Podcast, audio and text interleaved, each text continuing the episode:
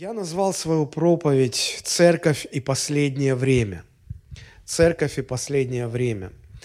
И как мы, как христиане, должны э, вести себя в это последнее время. Каким э, должно быть наше отношение к тому, что происходит. Я думаю, что э, нет смысла убеждать в том, что действительно мы живем с вами сегодня в последнее время – оно последнее перед э, восхищением церкви на небеса и вторым пришествием Господа Иисуса Христа. Христос предсказывал, что будет это время, каким будет это время. И Он перечислил конкретные признаки для того, чтобы мы могли понять и подготовиться к э, этим событиям. Я думаю, что вы понимаете, что речь идет о 24 главе Евангелия от Матфея. Она вся посвящена этой теме. Я хотел бы сейчас открыть ее вместе с вами. Матфея, 24 глава. И пока мы давайте прочитаем только первые три стиха. Следите внимательно по тексту. «И, выйдя, Иисус шел от храма, и приступили ученики его, чтобы показать ему здание храма. Иисус же сказал им, видите ли все это – Истинно говорю вам, не останется здесь камня на камне, все будет разрушено. Когда же сидел он на горе Елеонской, то приступили к нему ученики наедине и спросили, скажи нам, когда это будет и какой признак твоего пришествия и кончины века. Мы знаем, что если читать дальше, Иисус перечисляет конкретные признаки, мы к ним сейчас вернемся. Но вот какую мысль я хотел бы сказать в самом начале – я не знаю, как вы, но я в свое время за всю а, за весь период своего христианства. Я слышал очень много проповедей о последнем времени, о признаках последнего времени. Но однажды я задал себе вопрос, а для чего Христос нам это рассказал? Ради праздного любопытства? Или есть в этом какой-то практический смысл – или просто, чтобы мы знали, что просто ради информирования, что вот это последнее время, а там дальше уже каждый, каждый думай сам. Смотрите, как я рассуждаю. Перечисление признаков последнего времени – это в определенной степени характеристика будущих событий, того, что произойдет в будущем, правда? Но Бог сотворил человека так, что будущее сокрыто от нашего разума, от нашего понимания. Мы не знаем будущее, ни свое, ни тем более э, чужих людей или даже э, других стран всего мира. Бог не хочет, чтобы люди знали будущее. А почему Бог так устроил жизнь, это отдельный вопрос, мы пока его оставим в стороне. Но для чего Бог, сотворивший людей так, что им не дано знать будущего, для чего тогда Христос – рассказывает нам признаки последнего времени. Какой в этом смысл? Мне кажется, что э, существует только один логич, логичный ответ на этот вопрос. Помните историю Иосифа в Египте, когда он предсказал фараону, вернее, рассказал фараону значение сна. Фараону приснился сон, он не мог вспомнить ни сам сон, ни э, объяснить его толкование. И вот э, Иосиф рассказал, какие сны снились фараону, и объяснил их, сказал, что Бог показывает тебе будущее твоей страны на несколько лет вперед. Будет семь лет изобилия, и потом будет семь лет голода. И вот фараон получил знания о том, какое будущее ждет его страну. И возникает вопрос, а что дальше? Что с этим делать. И Иосиф сразу говорит и советует фараону, он говорит, найди человека и поставь его, чтобы вот в 7 лет изобилия он делал запасы, чтобы потом в 7 лет голода с помощью этих запасов страна могла выжить. То есть, когда Бог открывает будущее людям, Он это делает с определенной целью. И в чем заключается эта цель? Чтобы люди могли подготовиться к этому будущему и знали, как пройти через него – Смысл информирования о будущих событиях заключается в своевременной подготовке к ним. Так и Христос, открывая нам признаки последнего времени, хочет не только, чтобы мы знали, что это будет за время, но прежде всего, чтобы мы понимали, как нам к этому относиться и каким должно быть наше поведение, чего нам опасаться, к чему стремиться, как жить, что делать, а чего не делать. Это гораздо важнее – чем просто знать, что будет последнее время. Правда же? Как человек в своем становлении проходит различные этапы – младенчество, детство, юность, зрелость, старость, так и церковь проходит а, в своем развитии через разные периоды, начиная от зарождения церкви в Иерусалиме и до последнего времени перед самым восхищением церкви на небеса. Каждому периоду соответствуют свои особенности. На каждом этапе церковь должна соответствовать тому времени, в котором она находится. И вот последнее время, оно предполагает особенные вызовы, которые становятся перед церковью, которые само время ставит перед церковью. И церковь должна понимать и знать, как к этому всему относиться. То, что сегодня происходит в наших странах, в России, в Украине, яркое доказательство тому, как сказал Сергей Васильевич уже, что вот признаки последнего времени буквально один за другим исполняются. Эпидемии, болезни, слухи о войнах, войны сами. И, и, и все это происходит. Восстанет народ на народ, царство на царство, брат поднимет руку на брата. Сегодня полным ходом идет информационная война в международном масштабе. И то, как ведут себя сегодня христиане за эти несколько дней, ну, я не знаю, как кто, но я стараюсь следить за тем, что происходит и в социальных сетях, и сегодня очень много средств массовой информации, сегодня это несложно. И вот то, то, что я вижу, меня действительно шокирует. Я увидел, что подавляющее большинство верующих сегодня, они либо не знают, как себя вести, либо скатываются вообще к неприемлемому поведению – Поэтому я понял, что нам нужно э, обратиться к Слову, к Слову Божьему, чтобы узнать, понять, еще раз напомнить себе, какой должна быть позиция церкви, нас, верующих, вот э, в этих условиях, чтобы мы четко понимали и опирались не на эмоции, не на средства массовой информации, не на слухи, не на какие-то настроения, которые нам навязывают, но на Слово Божие. Аминь. Это чрезвычайно важно и чрезвычайно актуально. Интересно то, что э, практически все верующие знают признаки последнего времени, и они их могут с легкостью перечислить, фактически буквально цитируя. Но мало кто может сказать вот э, первое, второе, третье, как церковь должна реагировать на вызовы последнего времени, как христиане себя должны вести в условиях последнего времени. Вот это мы не знаем, к сожалению, а надо бы знать. Я не буду сегодня говорить намеренно, не буду говорить о политике, потому что мы с вами в церкви, а не на митинге. Я не буду также высказывать свою личную точку зрения по отношению к тому, что происходит, потому что я человек, я могу ошибаться, может быть, не, не всем интересна моя, моя точка зрения, и в конце концов эта кафедра обязывает к тому, чтобы я не говорил от себя что-то, но все, что я говорю, я должен говорить, опираясь на Слово Божие и на слова Иисуса Христа. Поэтому мы сегодня будем говорить о том, чему нас учит Библия, как поступать в условиях последнего времени. Итак, первая мысль – которую я хотел бы э, застолбить в нашем сознании, Христос рассказывает нам о признаках последнего времени не ради праздного любопытства, но чтобы научить нас, как нам поступать в условиях последнего времени. Наша ошибка, ошибка церкви, на мой взгляд, заключается в том, что мы слишком много внимания уделяли расшифровке последних приз, признаков последнего времени, пытаясь определить, а началось последнее время или еще нет. Вот оно уже или только на пороге, или еще далеко. И вот, вот этому уделялась масса-масса внимания.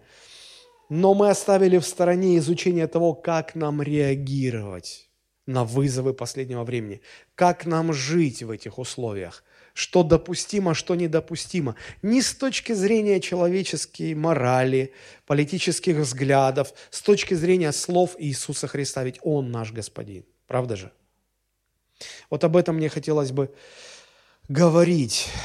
Я, давайте мы продолжим читать. Мы остановились на третьем стихе, мы его прочитали. Ученики просят, чтобы Иисус рассказал о признаках последнего времени. Я буду читать с 4 по 13 стихи. пока я читаю, постарайтесь в этом тексте, в этих словах Христа увидеть как минимум три, три реакции, которые Христос ожидает от нас, от своей церкви. Хорошо? Мы сейчас их постараемся выделить. Итак, я читаю с 4 стиха. Иисус сказал им в ответ, «Берегитесь, чтобы кто не прельстил вас. Ибо многие придут под именем Моим и будут говорить, Я Христос, и многих прельстят». То есть обманут. Также услышите о войнах и о военных слухах. Смотрите, не ужасайтесь, ибо надлежит всему тому быть, но это еще не конец. Ибо восстанет народ на народ, и царство на царство, и будут глады, моры и землетрясения по местам. Все же это начало болезней. Тогда будут предавать вас на мучения и убивать вас, и вы будете ненавидимы всеми народами за имя Мое. И тогда соблазнятся многие, и друг друга будут предавать, и возненавидят друг друга. И многие лжепророки восстанут и прельстят многих, и по причине умножения беззакония во многих охладеет любовь. Претерпевший же до конца спасется. Я вижу здесь, по крайней мере, три основных реакции, которые Христос ожидает от своих учеников. Во-первых, обратите внимание на четвертый стих.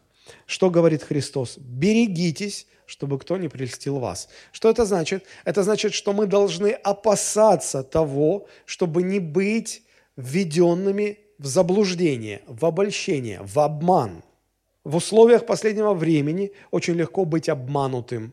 И Христос говорит, берегитесь, чтобы вам не обманываться. Вторая реакция, которую я вижу, это шестой стих. Христос говорит, не ужасайтесь. Это конкретные глаголы, что делать или что не делать. Не ужасайтесь, ибо надлежит всему тому быть. Первое, нам нужно беречься, опасаться не быть обманутым. Второе, нам нужно не ужасаться – и знать, что всему этому надлежит быть. И третья реакция – это 13 стих. «Претерпевший до конца спасется». Выходит, чтобы пройти через последнее время, прожить его так, чтобы в конце концов спастись, необходимо в первую очередь что? Терпение. Написано, претерпевший же до конца спасется. Вот три кита библейской позиции христианина в условиях последнего времени. Остерегаться быть обманутым, не бояться и не ужасаться событий, понимая, что их не отменить, они никуда не денут, они, они будут, этому должно быть, это должно произойти. И третье, научиться терпеть до конца. Мы э, чуть позже рассмотрим подробно эти три реакции – но сейчас я бы хотел обратить ваше внимание на то, что в этом тексте, который мы прочитали, содержится не только описание правильной реакции, как мы правильно должны реагировать на события последнего времени, но здесь есть и описание того, как, как христиане будут неправильно к этому относиться. И посмотрите, давайте мы обратим на это внимание. Вместо правильной реакции будет следующее. Посмотрите, пятый стих. «Многие будут обмануты, они позволят втянуть себя в обман и в обольщение и будут действовать, исходя из обмана и обольщения. Так что другие люди, которые не попались в ловушку обмана, они будут удивляться, как, что вы говорите, как вы ведете себя, что вы делаете, к чему вы призываете. Опомнитесь. И мы, мы столкнемся с тем, что люди будут как вот, как вот в стенку ты говоришь, как к стене обращаешься – ты взываешь к логике, к аргументам, к здравому анализу. Ничего не помогает, ничего не действует. Люди, люди думают, говорят и действуют, исходя из обольщения. И, и, и здесь уже ничего не сделать. А, десятый стих. «Многие верующие соблазнятся, приткнутся, разоч... разуверятся в Боге, разочаруются в Его защите». Это будет. И мы, и мы видим, что сегодня это происходит. Далее, в 10 же стихе, верующие будут предавать друг друга. А, верующие будут ненавидеть друг друга. Сегодня в социальных сетях идет какое-то разделение. Ты с нами, ты не с нами. Мы за это, вы за это. И если ты не на моей стороне, будь ты проклят, пишут просто не стесняясь. Горите в аду. Христиане. Христиане. Верующие возненавидят друг друга, будут предавать друг друга. 11 стих. Восстанут лжепророки. Кто такие лжепророки? Люди, которые пророчествуют. Пророчество, оно не только содержит элементы предсказания будущего, но и а, трактовку текущих событий. Сегодня чуть ли не каждый служитель считает себя обязанным а, сделать свой прогноз, а, объяснить, что и как происходит с его точки зрения. И послушаешь одного, второго, третьего, и ты понимаешь, что сколько людей, столько и мнений. Они все противоречат друг другу. И, и ты понимаешь, вот, вот оно, восстанут лжепророки, вас, будут слышны лжепророчества. И кругом, кругом люди делятся прогнозами на, на, на, любой, ну, на любой вкус. 12 стих. Потеря любви к Богу и к ближнему. Во многих написано, охладеет любовь. Речь-то про верующих. По причине умножения беззакония. Потеря любви и к Богу, и к ближнему. То есть фактически, говоря о признаках последнего времени, Иисус Христос описывает как правильную реакцию на вызовы этого периода. Также он описывает и то, как, как люди будут неправильно реагировать, а, в чем будет заключаться неправильная позиция. И сегодня, общаясь с разными людьми, в том числе и с верующими, и даже со служителями – Э, в России, в Украине, лично, по телефону, в соцсетях, я вижу все эти признаки один за другим, все признаки неправильной позиции, о которой предупреждал Христос. Все до единого. Все до единого. Очень многие позволили себе быть втянутыми в информационную войну, в обольщение. Христиане в социальных сетях удаляют друг друга из друзей, если те не поддерживают их позиции. Ненависть, предательство. Сегодня виртуальное в интернете, завтра в реальной жизни. Буквально все признаки неправильной реакции сегодня на лицо. Сегодня не задумываются даже о том, а, как нам, как нам строить свое поведение, основываясь на словах Христа. Об этом забыли. Люди руководствуются своими личными соображениями, общими настроениями – своей какой-то логикой. И Христос, который сегодня учит о том, что страдания нужно претерпевать, о том, что нужно любить ближнего, любить даже врага своего, не проклинать, не желать ему гореть в аду. Христос, который ищет не искать справедливости, но прощать, такой Христос сегодня мало кого интересует. И это на самом деле трагедия. Теперь давайте подробнее мы рассмотрим три вот эти вот конкретные реакции, как Христос говорит, чтобы мы реагировали на события последнего времени. А, я начну со второй реакции, потом мы рассмотрим первую, потом третью. Мне кажется, так будет больше логики в том, что я буду говорить. Христос говорит, не ужасайтесь, ибо надлежит всему тому быть. Шестой стих.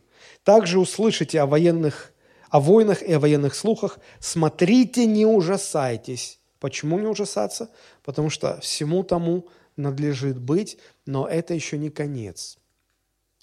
Друзья, мы сегодня отовсюду слышим призывы к молитве. И действительно, нам сегодня нужно много молиться, и я бы сказал, больше, чем обычно.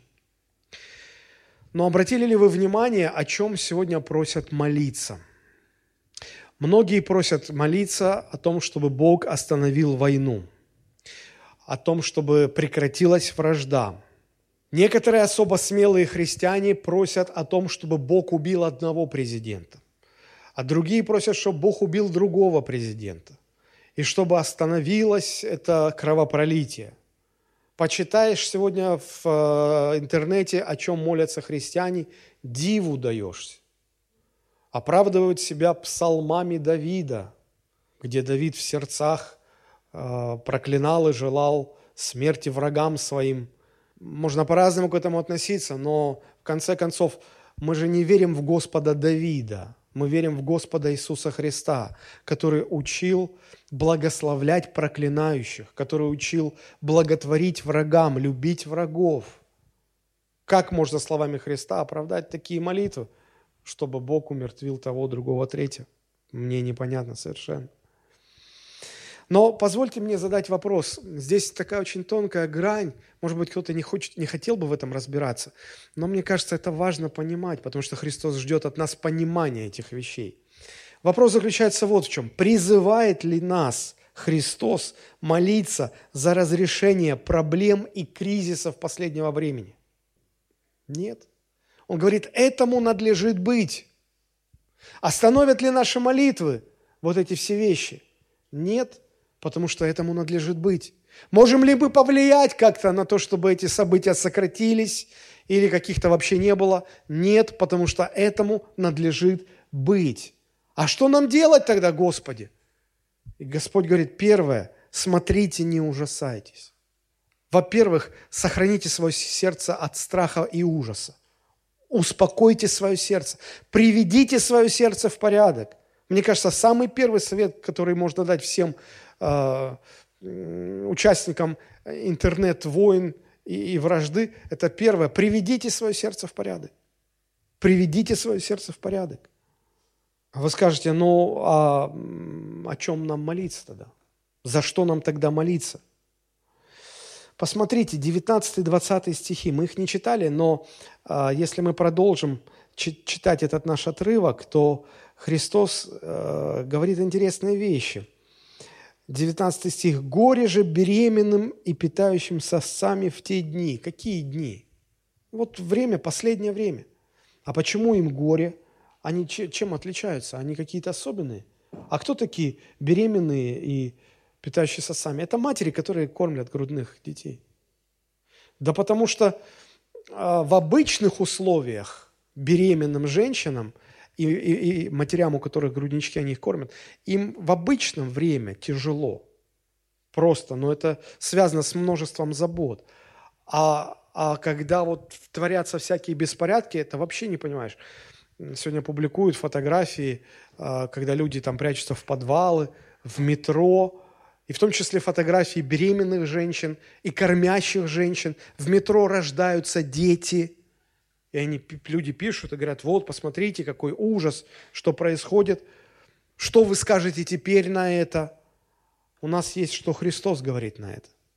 Он говорит, горе вам. Беда. Да, вот это беда. Вы, вы попали вот так вот нелепо, не вовремя, не кстати, но так сложилось.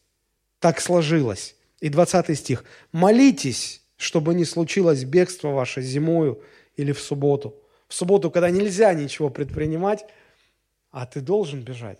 Ты нарушаешь закон, а если ты его не нарушишь, тебя убьют. Или чтобы бегство ваше не случилось зимою. Потому что зимою все э, в, в несколько разов сложнее, чем, ну, если учитывать контекст времени, да. То есть, э, что Христос говорит? Он говорит, что это, э, этим, этим бедствием надлежит быть, вы их не измените ни молитвами, ни действиями, никак. Но о чем молиться? Вообще, что ли, о чем молиться? Нет, молитесь о том, чтобы вот простые, обычные люди, особенно люди, которым особенно сложно в это время, молитесь за их безопасность. Молитесь за то, чтобы Бог их хранил. Помогайте им, поддерживайте. Вот о чем нам нужно молиться. Вот, вот чему призывает Сергей Васильевич. Молиться за то, чтобы Бог сохранил мирных жителей. Молиться о том, чтобы как можно меньше людей пострадало. Чтобы Бог дал людям выжить, дал защиту, кровь, безопасность, пропитание, одежду. Холодно сейчас, зима сейчас. Вот о чем нам надо молиться. О защите, безопасности, поддержке людей. Молиться нужно всегда. Молиться же о прекращении того, что Христос сказал, что это будет, оно бесполезно. Знаете, к чему это приведет? К тому, что люди разочаруются. Они скажут, вот, Бог, мы молились, мы просили, чтобы ты что-то сделал, а ты ничего не делаешь. Ты либо, либо у тебя сердца нет, ты Бог бессердечный, ты Бог не любящий, либо вообще никакого Бога на небесах нет. Раз ничего не происходит, ничего не останавливается, мы же молимся к Богу. Почему Он ничего не делает? И люди будут разочаровываться. И э, Христос об этом тоже предупреждает. Да, нам нужно много молиться за людей, за, за то, чтобы Бог сохранил людей с обеих, с обоих сторон. Неважно. Молиться, чтобы не быть обманутыми в последнее время, чтобы не быть пораженными страхом, ужасом, чтобы терпение наше не заканчивалось, потому что только претерпевший до конца спасется. Вот обо всем этом надо молиться. Теперь, внимание, я скажу очень важную мысль. Я хотел бы, чтобы вы поняли, все поняли, вот все, кто здесь есть, кто слушает эту проповедь, чтобы вы отметили для себя этот момент. Обратите внимание на то, что здесь вектор действия молитвы, он направлен куда? Он направлен вовне в этот мир, в котором бушует сейчас не пойми что. Или вектор действия молитвы направлен вовнутрь, в сердце человека. Вовнутрь. Поэтому молиться о том, чтобы Господь кого-то убил, кого-то не убил, что-то остановил, прекратил, на основании Священного Писания это бесполезно. Нам нужно молиться, во-первых, за себя, чтобы сердце наше оказалось в правильном положении перед Богом, и молиться за людей, которые находятся в эпицентре этих, этих конфликтов, чтобы Бог их сохранил, чтобы Бог их помиловал, чтобы люди не умирали, чтобы у людей была кровь, защита, безопасность, еда, одежда, какое-то благополучие, насколько это возможно. Вот это очень важный момент, очень важный момент. Но, к сожалению, послушать, посмотреть, на что направлены молитвы э, большинства верующих сегодня, то мы видим совсем другую картину. Вектор их действия направлен вовне. Я самый правильный, у меня правильная позиция, у меня правильная информация, я все понимаю правильно, и я поэтому на этом основании молюсь, чтобы Бог вовне не в моем сердце, а вот там везде действовал. А в моем сердце не надо действовать, там все правильно. Вот что происходит. Вот что происходит. Еще раз повторю, Христос не призывает, чтобы мы своими молитвами изменяли внешние обстоятельства. Наоборот, в обстоятельствах последнего времени мы, как христиане, должны сохранить свое сердце в правильном положении, сохранить от ненависти, от страха, от озлобления, от разочарования, от Бога отступничества. И чтобы в этом сердце была любовь. Молиться не только за тех, кто с нами согласен, но и молиться за тех и желать блага, и желать э, и благословлять тех, которые нас проклинают, которые нам смерти желают. Понимаете, о чем речь? Итак, вот это очень важный момент. Не ужасайтесь, ибо надлежит всему тому быть. Теперь э, следующая реакция. Христос говорит, смотрите, чтобы кто вас не прельстил. Смотрите, чтобы кто вас не обманул. Это 4-5 стихи. Иисус сказал им в ответ, «Берегитесь, чтобы кто не прельстил вас, ибо многие придут под именем Моим и будут говорить, Я Христос, и многих прельстят». Но здесь мы видим пример очень грубого обмана, грубого обольщения, когда самозванцы будут выдавать себя за Христа. Люди, которые утверждены в Слове Божьем, очень легко могут распознать этот обман. И здесь, ну как бы для зрелого верующего проблем никаких нет. Но возможны и более тонкие обольщения, более тонкий обман – которому будут подвергаться верующие. И вот чтобы понять, о чем я говорю, я хотел бы вам напомнить из Евангелия от Марка, это 4 глава с 35 стиха и ниже, историю о том, как ученики в лодке со Христом оказались посередине Галилейского озера, поднялся шторм, началась буря – Ученики в страхе и в ужасе, они не знают, что делать, им кажется, что сейчас шторм перевернет лодку, они все утонут, погибнут. Они вспомнили, а с нами же Господь. А где Он? Что Он делает? Его что-то не видно. И смотрят, Он на корме спит. Свернулся калачиком, укрылся одеялком, спит. Помните эту историю? Оказывается, во время шторма можно спать. Вот мне кажется, это пророческое слово к некоторым из вас – Возможно, вы сейчас в таком шторме, что вам кажется, что вашу лодку уже перевернуло, и вы не, не находите себе места, вы не знаете, как вообще справиться с ситуацией.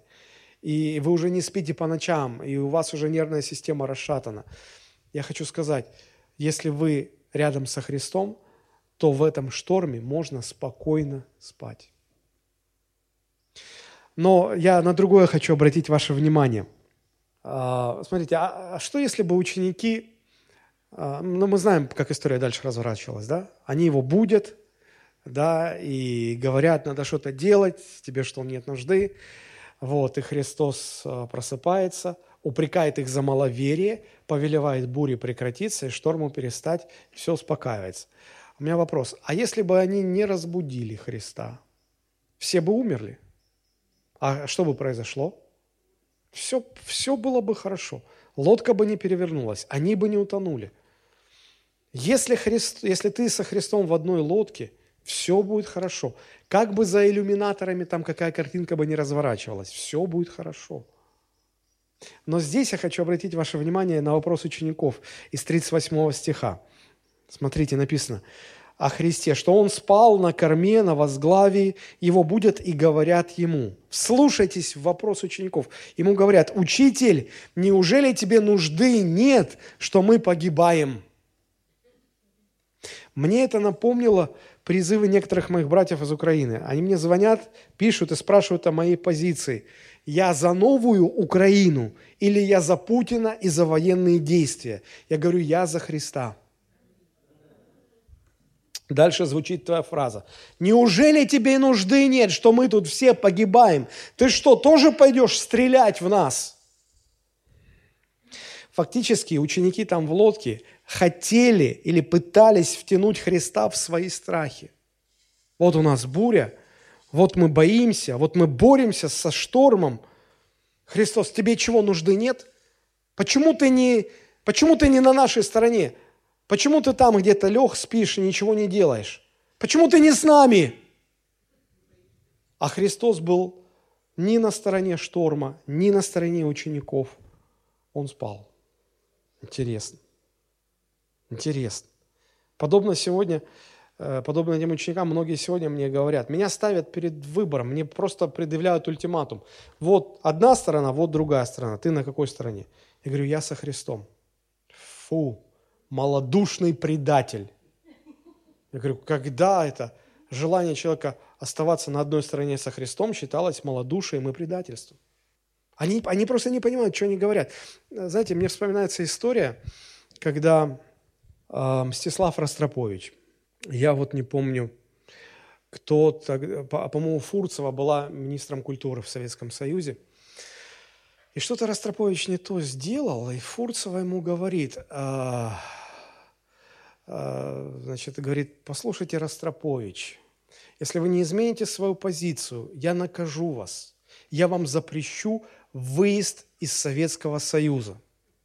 Знаете, что сказал Ростропович? Он посмотрел ей в глаза и сказал, знаете, я никогда не знал, что жить в своей родной стране – это наказание. Так же и здесь. Я никогда не знал, что оставаться на одной стороне со Христом – это малодушие и предательство. Испуганные ученики всегда хотят перетянуть и Бога, и людей на свою сторону. На мой взгляд, одно из самых больших обольщений – это позволить, чтобы вас втянули в конфликты и требовать от вас, чтобы вы заняли какую-то одну из сторон. Украинцы сегодня говорят, я читаю ленту новостей – и там такие фразы. Если есть Бог на свете, то Он сегодня с Украиной. Другая сторона пишет, что вот мы русские, с нами Бог. Я вижу эту э, тщетную и в то же время ну, какую-то неутолимую, неутомимую жажду притянуть Бога на свою сторону. С нами Бог, с нами Бог, с нами Бог. Вы я всем людям хочу сказать, вы вообще не понимаете, о чем речь. Вы поймите, что Бог не игрок, Он не на чьей стороне, Он судья. Он судья, Он не играет и не проигрывает. Он стоит над всем и судит. И ваше желание стянуть Бога с судейского кресла, чтобы Он занял одну или другую сторону, это безумие. Это безумие – Бог не может встать на вашу сторону или на вашу сторону. Человек может встать на сторону Бога или не встать на сторону Бога. Но Бог не встает ни на чью сторону. Он не игрок, Он судья. Нам это нужно понять. Поэтому позиция церкви, если мы хотим быть с Богом, позиция церкви над политическими, над экономическими, над националистическими всеми вопросами. Но подумайте, если, если церковь займет одну из сторон конфликта, как она сможет проповедовать Евангелие другой стороне конфликта? А Христос повелел нам проповедовать Евангелие всем людям. С, чисто с бытовой точки зрения в, в конфликте разбушевавшемся конфликте пытаться встать на одну сторону, на другую сторону, если ты не участник этого конфликта, это, это вообще неразумно. С бытовой даже точки зрения, посмотрите, мудрый Соломон пишет, притчи 26 глава, 17 стих. Он, он образно пишет, метафорически, но мы же все взрослые люди, мы понимаем. Он говорит, хватает пса за уши тот, кто, проходя мимо, вмешивается в чужую ссору. Кто-нибудь пытался ухватить пса за уши? не даст, во-первых, и покусает. Это, это бессмысленно. Это бессмысленно.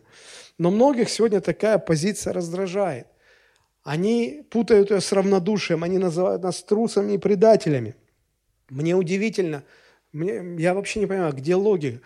Сегодня люди пишут в, в интернете везде, я против войны, я против войны. И тут же устраивают войну информационную. Вот тут же на тех же страницах социальных сетей. Вы определитесь, если вы против, тогда, тогда против любой войны. Не путайте равнодушие с политикой. Я готов перевязывать раны раненым на любой стороне, и на той, и на этой, с обоих сторон баррикад. Но не пытайтесь меня заставить встать по ту или другую сторону этих баррикад.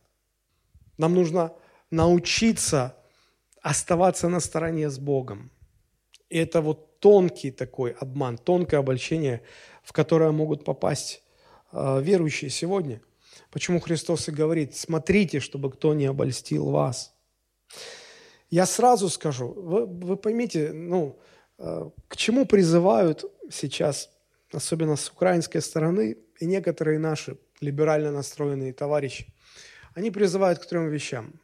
Первое, они призывают, чтобы мы все пошли к нашему президенту – и остановили э, вот эту военную операцию. Я не знаю, мне кажется, все здравые люди, они понимают, что войны развязываются, инициируются политиками, а не простыми людьми. Что бы простые люди ни делали, как бы они ни пытались повлиять на ход этих событий, продиктованных национальной безопасностью и национальными геополитическими интересами. Мы, мы даже не знаем десятой доли того, что творится на самом деле. И э, ладно, это можно как угодно э, обсуждать, но мы, даже если бы мы захотели, мы не можем повлиять никак. Они почему-то думают, что где-то есть комната, в которой есть кнопка, и которую мы должны прийти туда и ее нажать, и все прекратится. Мы ничего не можем сделать. Второе, что они призывают, они говорят, выходите на улицы и поднимайте мятеж. Пардон, вы нас к чему призываете? Это вы устроили там у себя Майдан, переворот. Вы хотите, чтобы у нас было? Мы не мятежники. Христиане не мятежники.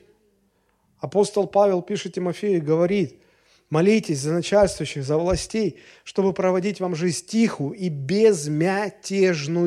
Безмятежная – это не лежать на перине, покачиваясь, и тебя опахалом тут еще будет сверху. Безмятежная – это значит без мятежей без бунтов, без восстаний, без переворотов, без революций. А если правители, диктаторы, там это... Какая разница? Там не уточнили. Безмятежно.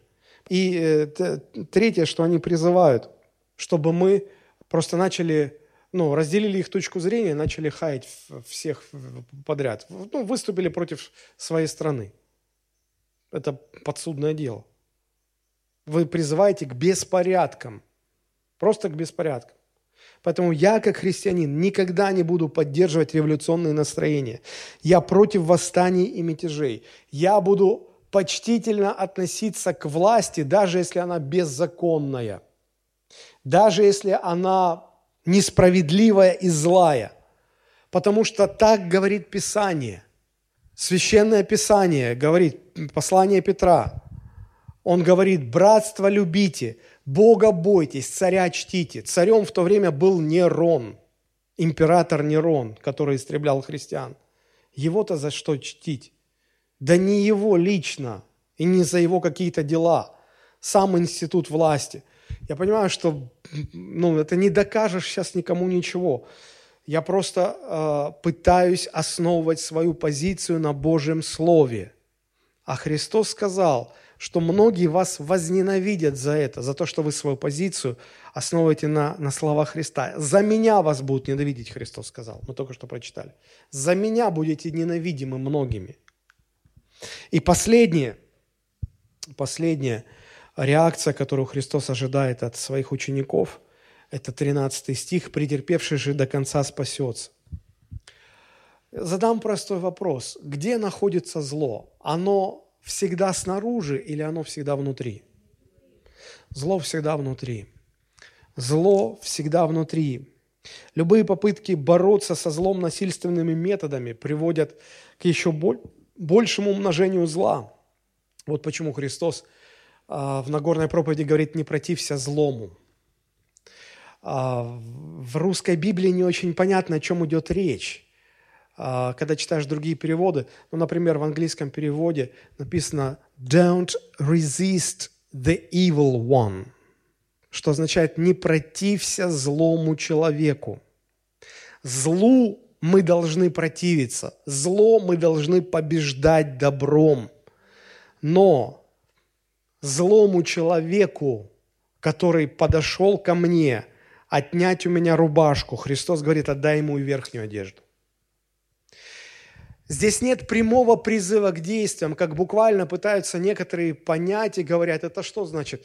Если э, бандиты бьют мою жену, мне их нужно остановить сказать, вот еще ребенок, ребенку еще тоже дайте по, по, по башке. Нет, не об этом речь. Речь о том, что принцип «не протився злому человеку». Вы скажете, а почему не надо противиться? Я вам объясню даже на бытовом уровне. Вы идете ночью, зашли в подворотню, темно, вам приставили нож к горлу и говорят, кошелек или жизнь. Что вы будете делать? Я отдам кошелек и сохраню жизнь. Начнешь возмущаться, начнешь сопротивляться, заберут и то, и другое. Жажда справедливости не побеждает зло, оно умножает зло. Был один выбитый зуб – стало два. Если зуб за зуб, око за око. Я не помню, мать Тереза или Махатма Ганди сказал, что если мир будет жить по правилу зуб за зуб, око за око, очень быстро люд... Э, этот мир превратится в сборище э, безглазых и беззубых людей. Признаки последнего времени – это умножение зла, умножение беззакония. Какая наша реакция? Бороться, восставать, искать справедливости? Что нам делать? Сражаться, воевать, что нам делать? Знаете, что говорит Священное Писание? О, это не популярно. Даже не любить. Священное Писание говорит, терпеть. Претерпевший же до конца спасется. Претерпевать зло. Несколько мест из Священного Писания. 1 Фессалоникийцам 1.3. «Непрестанно, пометуя ваше дело веры, труд любви и терпение, упование на Господа нашего Иисуса Христа. Что важно в жизни христианина? Дело веры, труд любви, терпение, упование. Если ты уповаешь, терпи. В народе есть Господь терпел и нам велел. Некоторые вещи надо терпеть. Христос висел на кресте. Внизу стояли люди, которые поносили его, проклинали. Вообще, кто был прав? Христос был прав. Что он делал? Терпел. Он мог бы сойти со креста, он мог бы всех к ногтю поставить и сказать, вы чего не понимаете, кто здесь прав, кто виноват? Я вам сейчас объясню расклад сил. Вы сейчас все кровью умоетесь. Это не Христос. Христос так не поступал. Христиане сегодня многие так поступают. Христос так не поступал. Он понимал, что они не понимают эти люди. Поэтому последние слова его на кресте были, Господи, прости им, они не знают, что творят. Они не знают, что творят. И Христос не пытался их просвещать в этот момент. Он терпел, просто терпел. 2 Фессалоникийцам 3.5. «Господь же да управит сердца ваши в любовь Божию и в терпение Христова». Куда Господь управляет наши сердца? В любовь Божию и в терпение Христова. Если ваше сердце не управлено, не направлено в терпение Христова, вы не справитесь. Вы не справитесь. Вы сойдете с дистанции. Любовь и терпение, вот в какую сторону должно быть направлено наше сердце.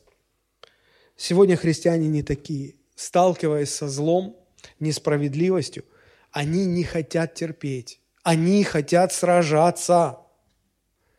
А терпение воспринимается как слабость, трусость, равнодушие. Я хочу напомнить слова Мартина Лютера, основателя реформации. Более 500 лет прошло с тех пор, как были сказаны эти слова. Вдумайтесь, он, он пережил многие вещи в своей жизни, Мартин Лютер. У него было много ошибок и так далее, сейчас не об этом речь. Но это человек, который что-то понял – в отношениях с Богом. И посмотрите, его слова, они известны на весь мир, они цитируются много раз на протяжении этих столетий. Вслушайтесь, что он говорит. Христианин сражается не мечом и оружием, а крестом и страданием. Христианин должен сто раз предпочесть смерть, чем хотя бы малейшим образом принимать участие в восстании. Злу следует не противиться, а претерпевать его. Мартин Лютер. Мы должны понимать, что мы не построим идеального общества. Никакие революции, никакие восстания никогда не приносили никаких улучшений и ничего хорошего. Известны всему миру слова великого деятеля французской революции Жоржа Жака Д'Антона. Помните, что он сказал перед смертью? Он сказал, революция пожирает своих детей. Она не приносит улучшения. Она приносит смерть, хаос и разрушение. Удивительная мысль. Злу следует не противиться, а претерпевать его. Еще раз повторю. Злу следует не противиться, но претерпевать его. Человек не сразу приходит к этому откровению. Многим людям требуются годы, десятилетия, а некоторые так и не доходят. Но это Евангелие, друзья. Я читаю Евангелие. Я не прошу вас основывать ваше поведение на словах великих людей, на словах э, каких-то национальных лидеров э, или еще на каких-то других авторитетах. Я прошу вас основывать, если мы христиане, давайте будем основывать свои слова, действия и поступки на словах Христа, на Священном Писании, на Божьем Слове.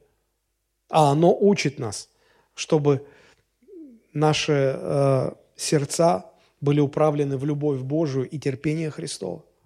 Оно учит побеждать зло, но не противиться злому, не сражаться со злыми людьми, но претерпевать, как терпел Христос. Откровение, 13 глава, 8-10 стихи. «И поклонятся ему все жители земли, кроме тех, чьи имена записаны еще от создания мира в книгу жизни у Агнца, который был принесен в жертву». Это современный перевод. «А, «В жертву. Если у кого есть уши, пусть слышит. Кому суждено идти в плен, тот пойдет в плен. Кому суждено быть убитым мечом, тот будет убит мечом». Но последний стих, последняя фраза. «От святых требуется терпение и вера». Что требуется от святых? терпение, способность претерпевать зло. Вот почему Христос говорит, претерпевший же до конца спасется. Претерпевший же до конца спасется. Терпение – чрезвычайно важный фактор.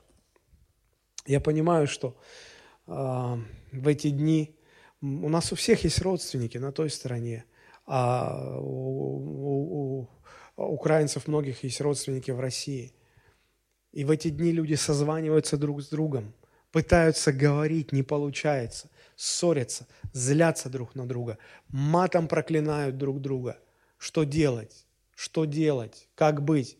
Мы пытаемся что-то объяснять, Они нас обвиняют, и они пытаются нам что-то объяснять.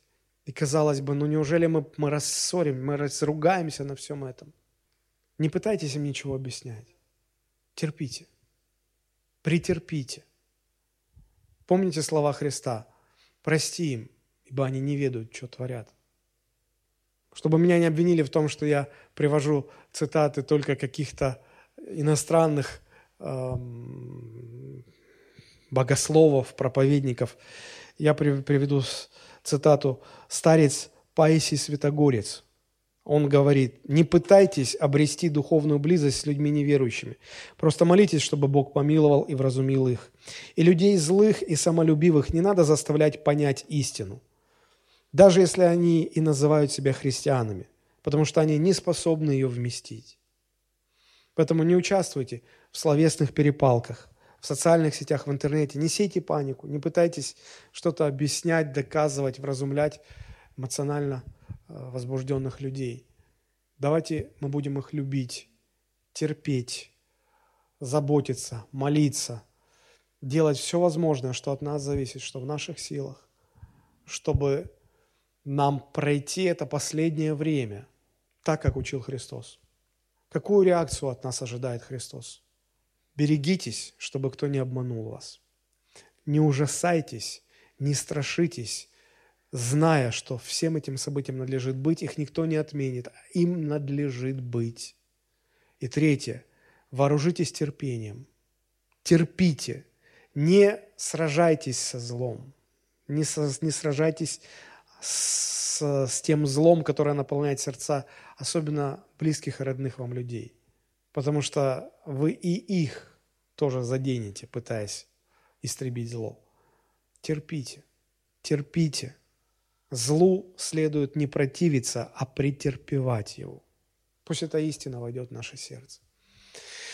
И сейчас, когда мы будем молиться, я бы очень хотел, чтобы мы посвятили это время молитве, во-первых, каждый за себя, чтобы нам пройти через последнее время так, как учил Христос, чтобы нам сохранить свое сердце перед Богом, не обозлиться, не потерять веру, не, охлад... не расплескать любовь, чтобы она не охладела в наших сердцах.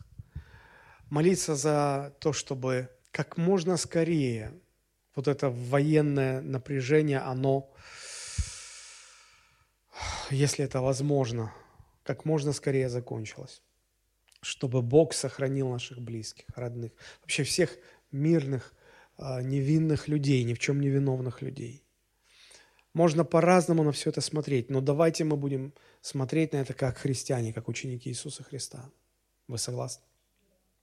Давайте мы поднимемся и будем молиться об этом.